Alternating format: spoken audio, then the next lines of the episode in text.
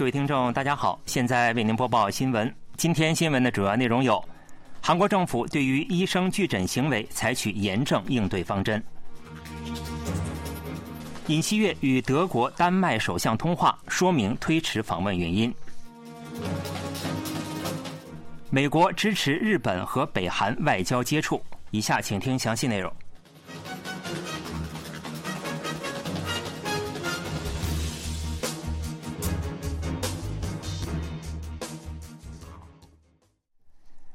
韩国政府对于反对医科大学扩招的实习和住院医生集体辞职等问题，采取了严正应对方针。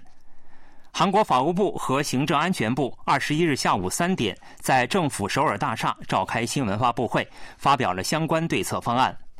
法务部长官朴信宰表示，不仅是参与非法集体行动的医疗人员，还将彻底调查在幕后操纵或煽动非法集体行动的人员。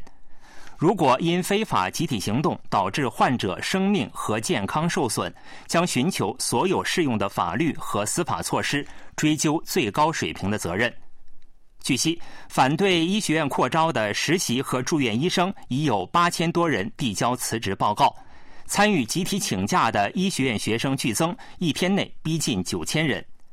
韩国政府首先以全国公共医疗机构为主，积极应对医疗空缺。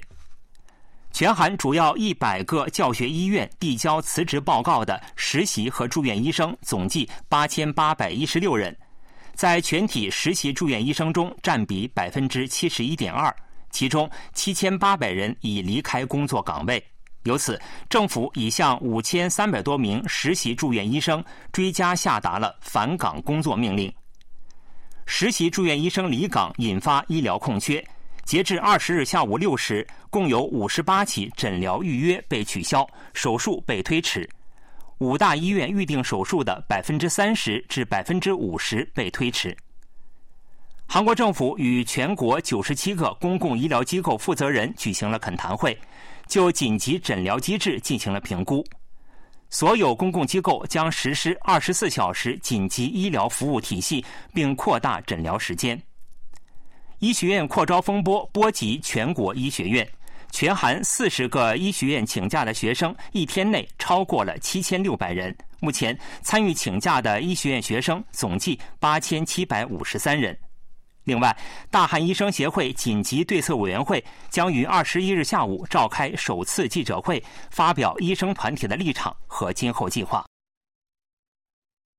韩国总统尹锡悦二十日下午分别与德国总统弗兰克·瓦尔特·施泰因迈尔和丹麦首相梅特·弗雷泽里克森通电话，说明了推迟访问德国和丹麦的原因，并请求两国的谅解。尹锡悦此前通过外交渠道向施泰因迈尔和弗雷泽里克森说明了，由于近期需要集中处理国内民生问题等原因，不得不推迟访问两国的原因。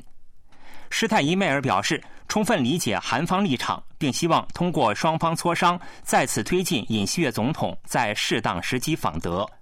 弗里泽里克森也表示，充分理解韩方立场，欢迎尹锡悦总统任何时候访问丹麦。总统室表示，尹锡悦总统与施泰因梅尔总统还就不受访问日程延期影响，如期推进十九日发布的韩德联合对北韩网络安全建议进行了评价，并商定按照预定计划持续推进在访问准备过程中所讨论的加强合作项目。总统室还说。尹锡悦总统与弗雷泽里克森首相重申，两国作为全面绿色战略伙伴关系保持紧密合作，并就加强绿色增长同盟和尖端科学技术合作等两国发展方向达成共识。美国政府重申对北韩劳动党中央委员会副部长金宇正关于改善与日本关系的信息的谨慎立场，并表示将继续追求韩半岛完全无核化。美国国防部副发言人萨布林娜·辛格当地时间二十日在新闻发布会上被问及是否支持日本和北韩对话时表示：“我们支持日本与北韩的外交接触。我们也曾表示，如果北韩愿意，美国将推进与北韩进行外交接触。”这位发言人说：“美国希望区域内维持稳定。如果这种对话能够促进地区的稳定，美国理所当然会表示欢迎。”此前，美国国务院发言人马修·米勒当地时间二十日在新闻发布会上要求发表相关评论，即北韩劳动党中央委员会副部长金宇正最近向日本传达的信息：如果放弃无核化要求和绑架日本人问题，北日关系将有可能得到改善。他表示：“我认为改善北日关系的前提条件是非常大的。”马丘米勒发言人表示，在讨论有关问题之前，将关注日本政府的反应。虽然还没有看到日本政府的动向，但是美国将继续维持北韩或韩半岛完全无核化的政策，美国是不会改变的。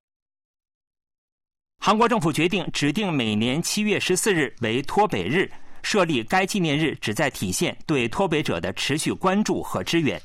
统一部长官金英浩二十一日出席国民统合委员会下属的北韩居民同行特别委员会成立仪式。金英浩发表讲话时表示，综合考虑到脱北者等市民社会和政府有关部门的意见，而做出了上述决定。政府决定指定七月十四日为脱北者日，是考虑到这一天的象征性意义。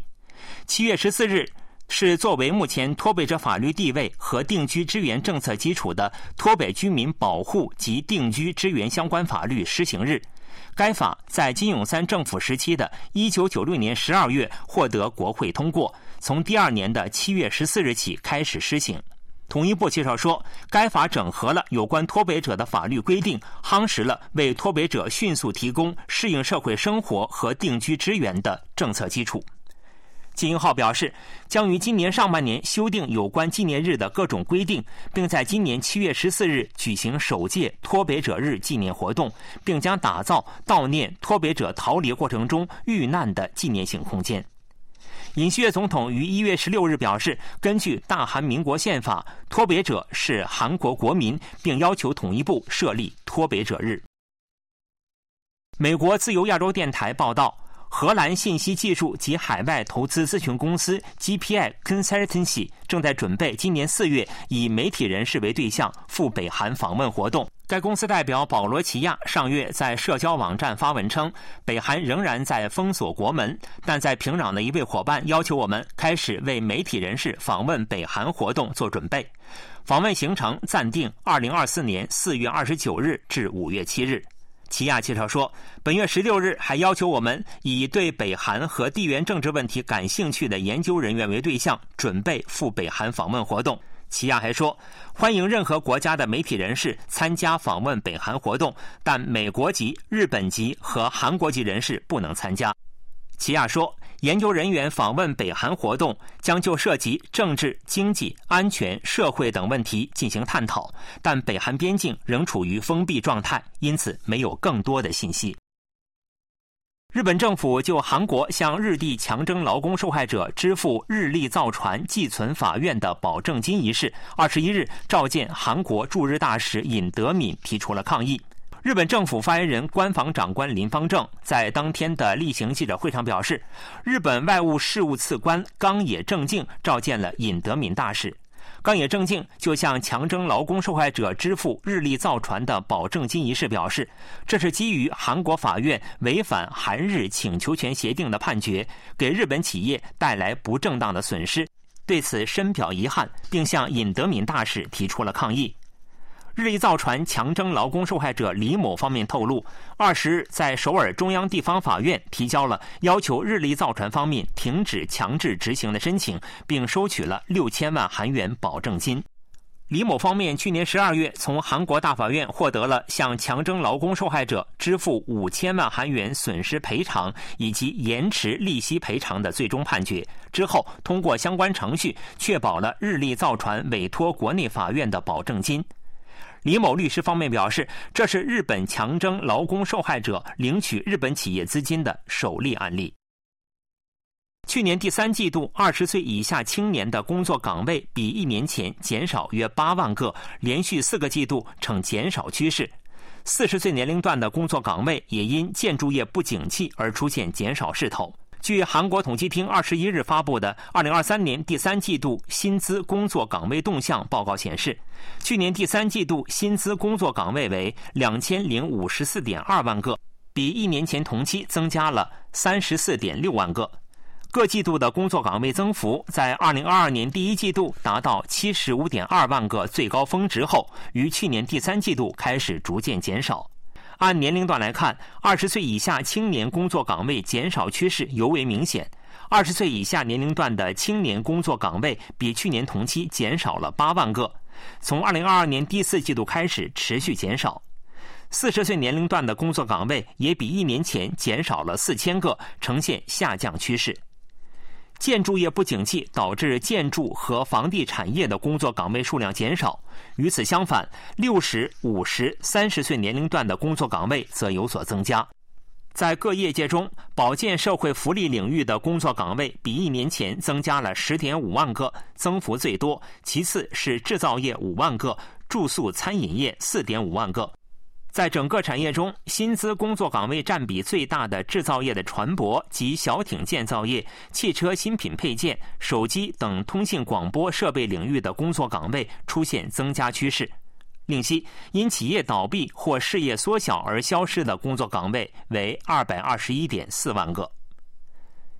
新闻播送完了，是由于海峰为您播报的，感谢各位收听。